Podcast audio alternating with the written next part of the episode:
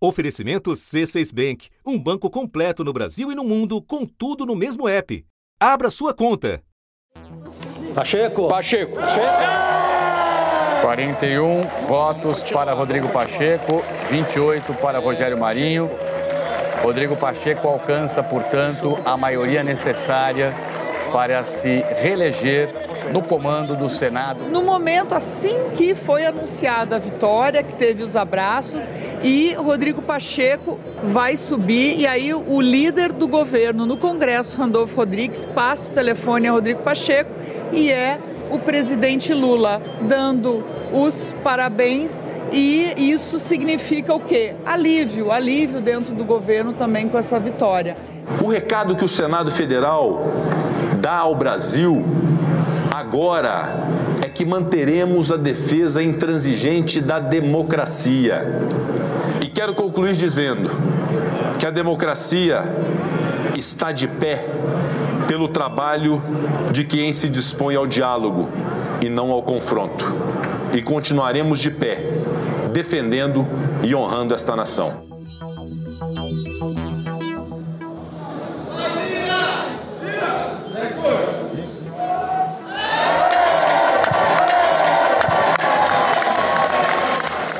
Câmara, depois da posse dos deputados eleitos em outubro do ano passado, Arthur Lira, do Progressistas, foi reeleito presidente com 464 votos. A maior votação para a presidência na história da casa.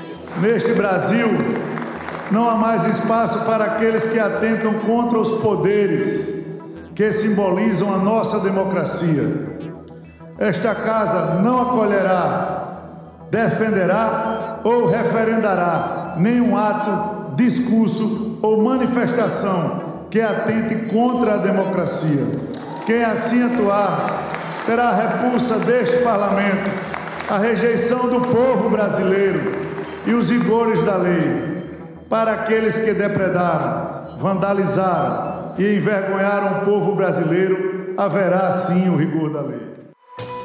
Da redação do G1, eu sou Natuzaneri e o assunto hoje é a reeleição de Rodrigo Pacheco no Senado e de Arthur Lira na Câmara.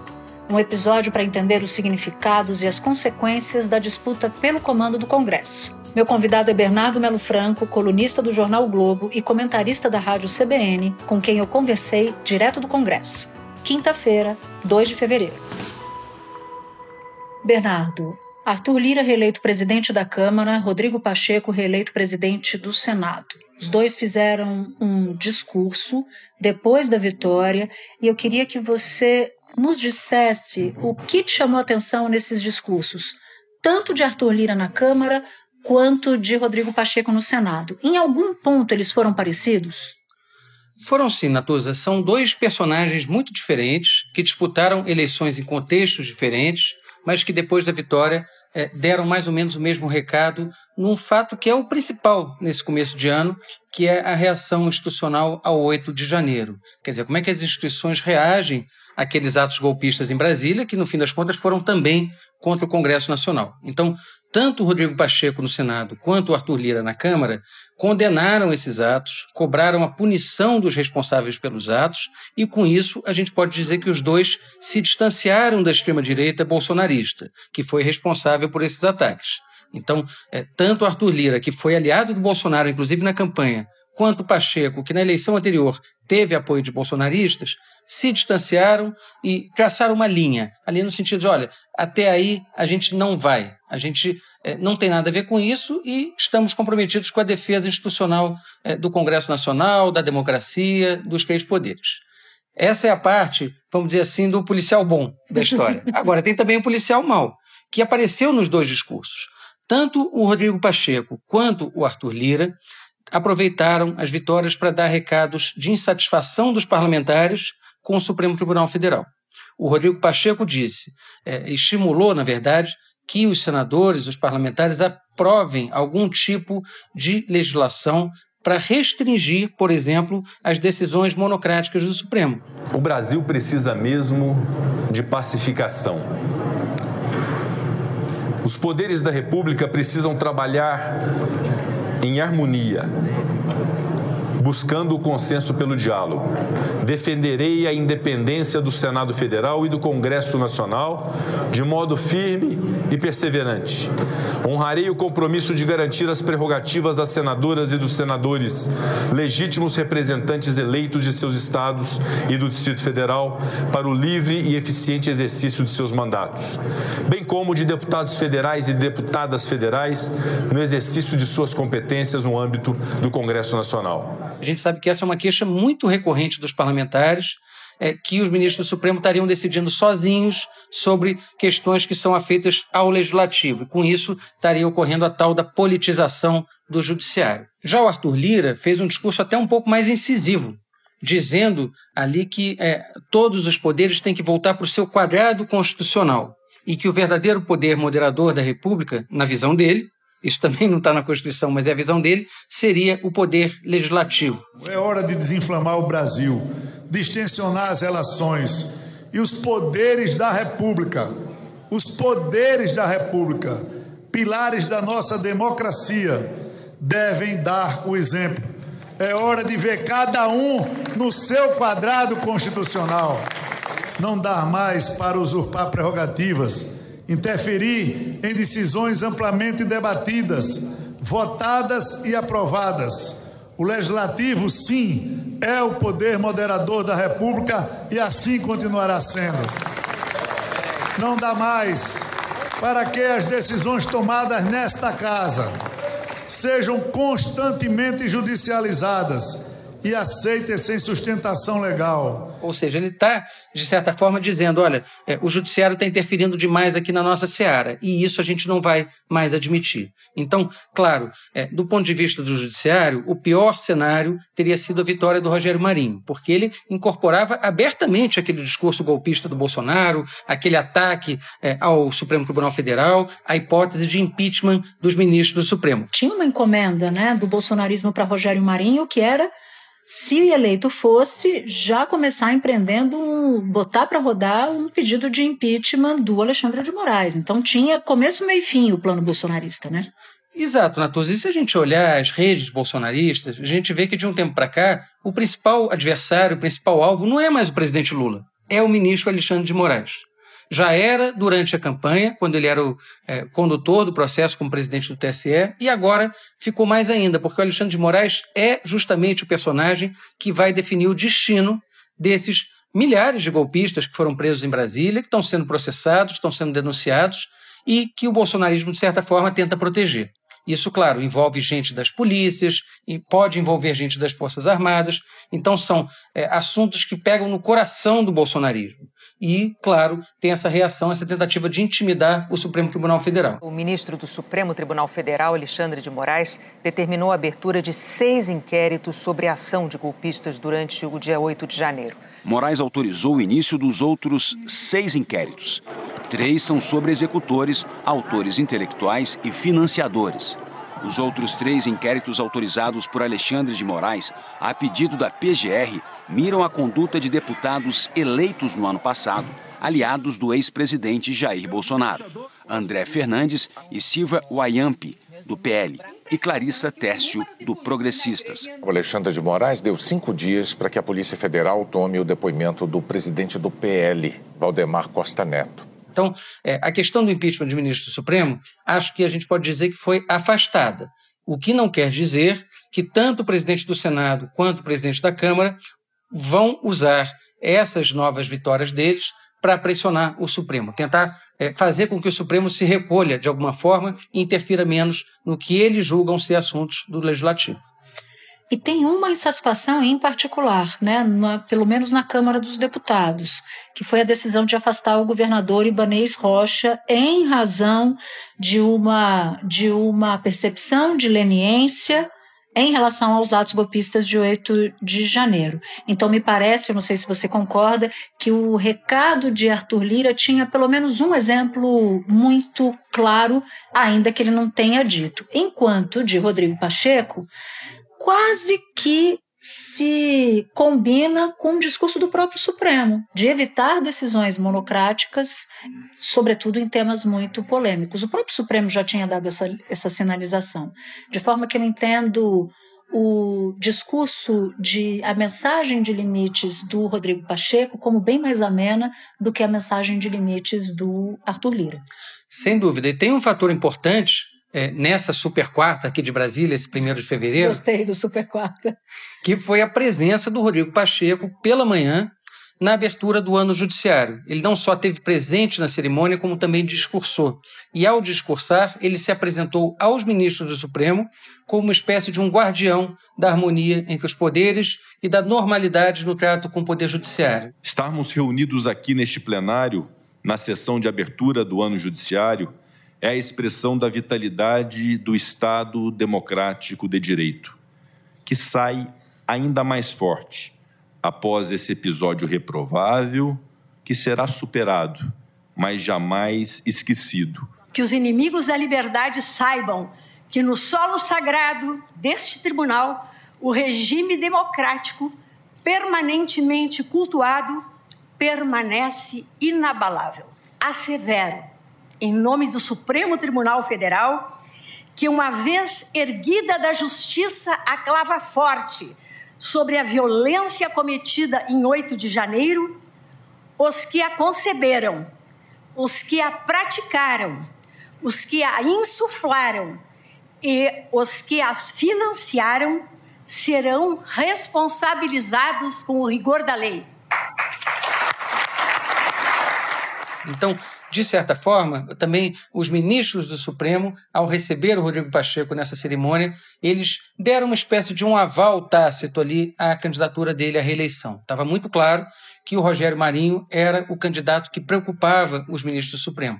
E isso, de fato, agora foi afastado com a derrota dele. O Supremo estava acompanhando de perto hoje à tarde o que estava acontecendo aqui no Senado Federal, especialmente aqui no Senado Federal, principalmente com essa tentativa de, ancorada na candidatura do, do Rogério Marinho e no eventual vitória do Rogério Marinho, acabar pressionando a Suprema Corte, tentando intimidar outro poder. Sobre o Ibanês, de fato, é uma coisa interessante. Veja, não é uma reação em defesa do Ibanês, pessoa física. Na verdade, eu acho que a maioria dos parlamentares não está nem aí para o governador do DF. A preocupação deles é com precedentes. Quer dizer, é, um ministro supremo, numa canetada, numa decisão monocrática, afasta um governador reeleito. E aí, quando o parlamentar vê isso, ele pensa: olha, isso pode, ser, pode acontecer comigo amanhã. É o efeito eu sou você amanhã, né? Exatamente, aquele efeito Orloff. Né? Então, é, tem uma reação corporativa da política, dos políticos, em defesa do governador do DF, preocupados que o Supremo Tribunal Federal amanhã possa afastar um senador, possa afastar um deputado, é, segundo eles, isso sem processo, devido processo legal, direito de defesa. A gente tem que dizer também, Natuza, que essa decisão do Alexandre de Moraes sobre o Ibanês, ela também não foi exatamente unânime no Supremo. O Supremo votou a favor, referendou ali, porque o período é um período de muita tensão, quer dizer, é um, é um momento quase de exceção no Brasil. Né? O Supremo tinha acabado de ser atacado, destruído na sua sede né? É, por esses golpistas do 8 de janeiro, então foi uma reação muito brusca. Numa situação normal, é, talvez o ministro Alexandre de Moraes enfrentasse alguma resistência no plenário. O que, que eu quero dizer com isso? É, existe uma insatisfação muito grande da classe política com essas decisões monocráticas do Supremo e existe o temor de que o que foi feito com o Ibanez agora em janeiro, depois do 8 de janeiro, né, depois dos atos golpistas, possa se repetir contra eles próprios. Então, de certa forma, eles não estão preocupados com a pele do Ibanez, eles estão preocupados em salvar a própria. a própria pele. Faz sentido. Agora eu quero ir para o Senado, porque na Câmara a coisa estava meio dada e no Senado houve ali alguns momentos de maior emoção, em que se vendeu por parte do bolsonarismo a ideia de que Rogério Marinho poderia virar a eleição e ganhar de Rodrigo Pacheco. Rodrigo Pacheco levou 49 votos, precisava de 41, mais do que suficiente. Rogério Marinho conseguiu 32 votos. O que que o 49 te diz em termos políticos e o que que o 32 te diz em termos políticos? 32 é o tamanho da oposição, 49 é o tamanho do governo, 49, diga-se de passagem, dá para aprovar a proposta de emenda à Constituição. Ou não é tão automático assim? Não é tão automático assim. A eleição para a presidência do Senado tem algumas peculiaridades é, influem as relações pessoais dos senadores, algumas questões nos estados também de rivalidade, influiu a pressão bolsonarista nas redes sociais a favor do Rogério Marinho, então não é uma coisa automática. Mas claro que a vitória do Rodrigo Pacheco, apoiado pelo governo, é uma boa notícia para o Palácio do Planalto. Ora, se a gente pegar no governo Bolsonaro, o papel do Rodrigo Pacheco foi considerado fundamental em várias matérias. É, o movimento do Rodrigo Pacheco em defesa da democracia. E agora, no governo Lula, ele vai exercer o mesmo papel. É por isso tanto empenho do governo Lula e aqui a presença de vários ministros hoje, assessores graduados do Palácio do Planalto, contando votos, é, entrando em campo é, para monitorar voto a voto. Primeiro, porque afasta essa zebra bolsonarista, que estava assombrando os ministros do governo. Eles estavam realmente assustados, de segunda-feira para cá, com a hipótese de uma virada do Rogério Marinho. Isso não foi só propaganda bolsonarista. O governo Lula ficou realmente preocupado é, com a hipótese de uma virada que criaria um problema enorme para governabilidade nos próximos dois anos. Acho então, que tinha uma, desculpa te interromper, mas tinha o mais si, né? Eles tinham segurança no placar, quer dizer, eles tinham um número mágico lá de 48, às vezes de 50 votos a favor do Pacheco, mas tinha o e se der zebra, e se der errado. Então eu acho que era isso que assombrava mais o Palácio do Planalto num dado momento, né? Mas tem uma coisa na política que a gente conhece bem, que é o seguinte: quando é, você está numa situação de insegurança, quem está do outro lado vai e cobra mais, bota a faca no pescoço. Então, de certa forma, é, alguns parlamentares que não são petistas, não são da esquerda, não são apoiadores raiz do presidente Lula, aproveitaram esse momento para vender uma dificuldade em busca de uma facilidade. Então, teve muita traição entre os partidos que vão apoiar ou vão integrar formalmente a base do governo e interessava muitos parlamentares vender é, para o Palácio do Planalto a ideia de que essa eleição estava em perigo. Porque, claro, aí o governo tem que abrir o cofre, tem que fazer mais promessas, tem que nomear mais cargos, e tudo isso vem acontecendo. Não teve ainda liberação de dinheiro da forma tradicional, até porque o orçamento não foi aprovado. Agora, teve muita promessa feita de segunda-feira para cá. O ministro Alexandre Padilha, que é o secretário de Relações Institucionais da presidência, trabalhou bastante, gastou bastante saliva, fez muita promessa desde segunda-feira para segurar esses votos. Agora, sobre os números, Natuza, tem duas coisas interessantes. Primeiro, é, o Rodrigo Pacheco teve 49 votos. 49 é exatamente o número mínimo necessário para aprovar uma proposta de emenda à Constituição no Senado. O que quer dizer que o governo tem esse número hoje, mas é uma margem mínima, muito estreita. Não é uma segurança de que o governo vai conseguir passar as principais propostas dele nos próximos dois anos. Vai ter que trabalhar mais, vai ter que fazer mais alianças, vai ter que buscar mais apoiadores. Por outro lado, é, o fato do Rogério Marinho ter tido 32 votos significa que hoje a oposição parece ter mais do que um terço da casa. O que significa que a oposição consegue nessas condições agora de temperatura e pressão, aprovar a abertura de uma CPI. Então, no primeiro escândalo, na primeira crise que atingiu o governo Lula, se a oposição continuar com esses 32 votos, tiver mais que 27, a oposição consegue instalar uma CPI. E aí, a CPI, a gente sabe que é um pesadelo para qualquer governo, em qualquer situação. E é sempre bom lembrar que o PT, que é o partido do presidente, e os outros partidos de esquerda, eles são minoritários no Congresso eleito em 2022. Ou seja, para governar, o Lula precisa necessariamente que fazer acordos com o Centrão e com partidos da centro-direita que tiveram na base do Bolsonaro até o ano passado. Espera um pouquinho que eu já volto para continuar minha conversa com Bernardo Melo Franco. Com o C6 Bank, você está no topo da experiência que um banco pode te oferecer. Você tem tudo para sua vida financeira no mesmo app, no Brasil e no mundo todo. A primeira conta global do país e atendimento personalizado além de uma plataforma de investimentos em real e dólar com produtos exclusivos oferecidos pelo C6 em parceria com o JP Morgan Asset Management. Quer aproveitar hoje o que os outros bancos só vão oferecer amanhã? Conheça o C6 Bank. Tá esperando o quê? C6 Bank. Bernardo, eu queria checar com você uma expressão que eu ouvi hoje no Senado, que a eleição do Senado não era importante apenas para o Rodrigo Pacheco e para o governo, que era uma eleição importante para o Supremo Tribunal Federal e também para a democracia. Você concorda com essa avaliação? Com certeza. O Rogério Marinho, ele era a grande aposta do bolsonarismo para se reagrupar depois do 8 de janeiro. Veja, é, quando houve aquele ataque golpista, a sede dos três poderes, o que, que a gente assistiu em seguida? Uma grande reação de solidariedade, de união entre os três poderes. É, os governadores todos vieram a Brasília, inclusive os aliados do Bolsonaro, para prestar solidariedade ao presidente Lula. Todos foram juntos visitar o prédio depredado do Supremo. Então se montou ali é, um, uma espécie de uma aliança, é, uma frente democrática envolvendo todas as colorações das forças políticas. E o bolsonarismo ficou isolado. A eleição do Rogério Marinho era a grande chance do bolsonarismo de se recolocar no jogo, voltar a ter um espaço institucional. Seria uma espécie de um bunker bolsonarista no comando de uma das casas do Congresso. Ou seja, é, não só criaria um problema para o presidente Lula, como organizaria essa oposição que hoje está muito dispersa. A gente está vendo um monte de bolsonarista aí tentando se aproximar do governo, tentando dizer que não é mais radical, que não tem nada a ver com o 8 de janeiro. Então, o Rogério Marinho era a esperança dessa turma de se reagrupar. Tanto era que o próprio Bolsonaro interrompeu as férias dele na Flórida para fazer uma videochamada na segunda-feira, durante o jantar de apoio à candidatura do Marinho aqui em Brasília. Nesses últimos dias, a campanha do, do Rogério Marinho, muito ancorada no bolsonarismo e no próprio ex-presidente Jair Bolsonaro, foi extremamente agressiva, inclusive nas redes sociais. Foi o grande erro da campanha do Rogério Marinho. Porque se em algum momento estava conseguindo virar alguns votos, teve uma espécie de freio esse movimento.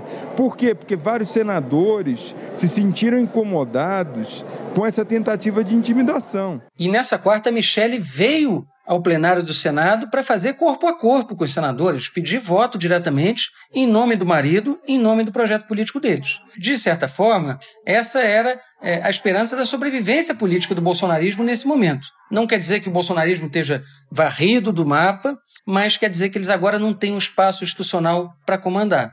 E claro que isso pode acabar levando a uma desagregação desse grupo, né, uma dispersão de forças, até porque tem muita gente nesse momento que está muito menos preocupada com a política e mais preocupada em fugir da polícia. Agora, Bernardo, saindo do Senado e caminhando em direção ao tapete verde da Câmara dos Deputados. Por lá, como a gente disse no início do assunto, nenhuma novidade. Só que o favorito, que é Arthur Lira, reeleito, portanto, ele bate um recorde. Ele ganha a disputa com 464 votos. Só para dar uma ideia de comparação, a Câmara toda tem 513 deputados. Foi a maior votação de todas. Acho que o mais próximo que se tinha conseguido foi João Paulo Cunha, com 434. O que, que essa vitória superlativa significa para o futuro político do governo? Olha, primeiro a gente tem que dar um desconto que o Arthur Lira era praticamente um candidato único. Houve um grande acordo que uniu desde o PL do Bolsonaro ao PT do Lula em torno da candidatura dele. As outras duas candidaturas eram anticandidaturas, eram candidaturas de protesto, tanto do Chico Alencar pelo PSOL, quanto do Marcel Van Hatten pelo Partido Novo. Então, na verdade, a Câmara não fez uma eleição, ela homologou uma reeleição nessa quarta-feira. Agora, resultado prático disso o Arthur Lira bate esse recorde, ele sai daqui mais forte do que estava na véspera, sai, portanto, é, confirmado com 464 votos. Não é pouca coisa, é muito mais do que teve Ulisses Guimarães, é muito mais do que teve Luiz Eduardo Magalhães, é muito mais do que teve é, até o Eduardo Cunha, que é, de certa forma, o padrinho político do Arthur Lira. O Arthur Lira é uma cria, um herdeiro do Eduardo Cunha, que, aliás, teve no plenário da Câmara de volta, depois de muitos anos da sua cassação, pela primeira vez justamente nesse primeiro de fevereiro. Claro que o pretexto era acompanhar a posse da filha, Daniele, que foi eleita deputada pelo Rio, mas também tinha um contexto de prestar um apoio, de fazer ali um beijamão com alguém que era o pupilo dele, né, e que herdou essa máquina do Centrão. Veja, o Eduardo Cunha montou o que a gente chama hoje de Centrão, ou remontou o que a gente chama hoje de Centrão, durante o governo Dilma. Chegou à presidência da Câmara pela oposição, conseguiu liderar um processo de impeachment e derrubou uma presidente da República. Que Deus tenha misericórdia dessa nação. Voto sim. Esse é o poder de um presidente da Câmara que chefia ao mesmo tempo o Centrão. Então também esse também é o poder que tem nas mãos a partir de agora o Arthur Lira. O governo fica muito dependente dele. O governo não pode romper, não pode tê-lo como inimigo. E foi justamente por isso que o PT declarou apoio. Não é que o PT tenha virado lirista desde criancinha, pelo contrário. Ele fez uma avaliação da situação, viu que não tinha votos para apresentar uma outra candidatura e aderiu àquele ditado, né? Se não pode vencê-los, junte-se a eles. Ou se for cair, deita. a questão agora, Natuz, é a seguinte: o Arthur Lira está eleito para um mandato de mais dois anos como presidente da Câmara. O que houve até aqui foi um acordo para a eleição. A gente tem que ver se esse acordo vai valer também para os próximos dois anos, porque vai ter muitas é, pautas, muitas questões que vão é, botar o centrão e o governo em campos distintos. E aí o presidente da Câmara vai ter o poder de arbitrar. E aí a mesa diretora ficou da seguinte forma: Arthur Lira eleito presidente, primeiro vice Marcos Pereira pelo Republicanos, segundo vice Sóstenes Cavalcante pelo PL, secretarias, a primeira é com Luciano Bivar da União Brasil, Maria do Rosário na segunda pelo PT, terceira Júlio César PSD, quarta Lúcio Moschini MDB. Então ele tem uma força política muito grande, ele tem um poder de barganha muito grande, e esse inclusive era o argumento que o deputado Chico Alencar mais usava com a esquerda dizia: olha, vocês estão apoiando ele agora, mas se ele tiver mais de 450 votos, vai custar muito caro para o presidente Lula, porque ele não vai ter condições de enfrentar uma eventual chantagem, uma eventual pressão, uma eventual exigência de mais ministérios, de mais cargos, de favores para o Centrão. Esse é o jogo que a gente vai assistir a partir de agora. E aí, nesse aspecto, a eleição de Rodrigo Pacheco, com muito mais afinidade com o Palácio do Planalto, acaba aliviando um pouco essa, essa barra, porque se houver maldade na Câmara, pode ser que ela não se concretize no Senado. Então vira, acaba virando uma espécie de ponto de, se não de equilíbrio, mais de balanço.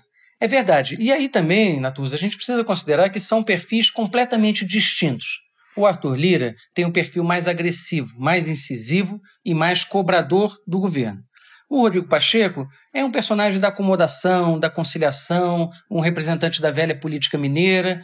É mais de acochambrar os interesses dele com os interesses do governo. Confirmaram um acordo já para mesa e comissões. A primeira vice-presidência, portanto, fica com o senador veneziano Vital do Rego, do MDB. É, segunda vice, Rodrigo Cunha, do União Brasil. Primeira secretaria, Rogério Carvalho, do PT.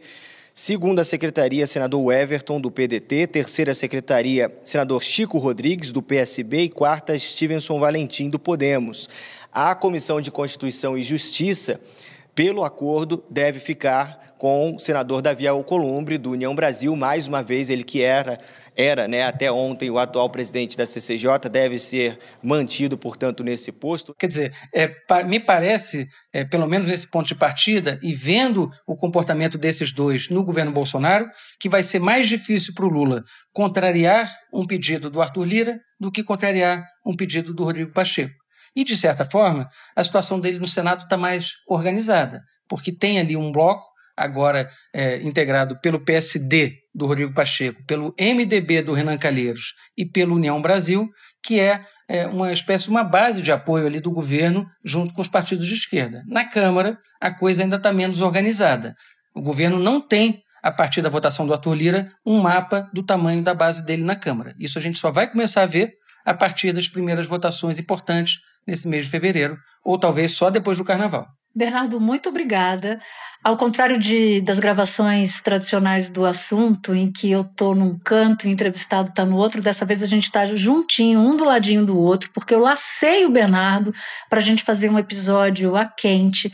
A gente está a alguns passos do plenário da Câmara dos Deputados, na antessala do gabinete do presidente Arthur Lira encontramos um lugar silencioso para que a gente pudesse gravar esse podcast. Então, agradeço demais por você ter ficado até um pouquinho mais tarde para gravar esse episódio. Sempre um prazer, Natuza. Obrigado pelo convite. Este foi o assunto podcast diário disponível no G1, no Globoplay, no YouTube ou na sua plataforma de áudio preferida. Vale a pena seguir o podcast na Amazon ou no Spotify, assinar no Apple Podcasts, se inscrever no Google Podcasts, no Castbox ou no YouTube e favoritar na Deezer.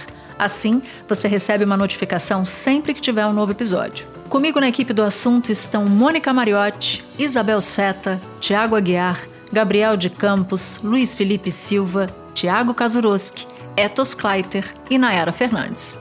Eu sou Natuzaneri e fico por aqui. Até o próximo assunto.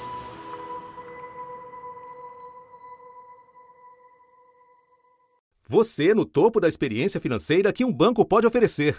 Escolha um banco completo no Brasil e em qualquer lugar do mundo. Abra sua conta no C6 Bank.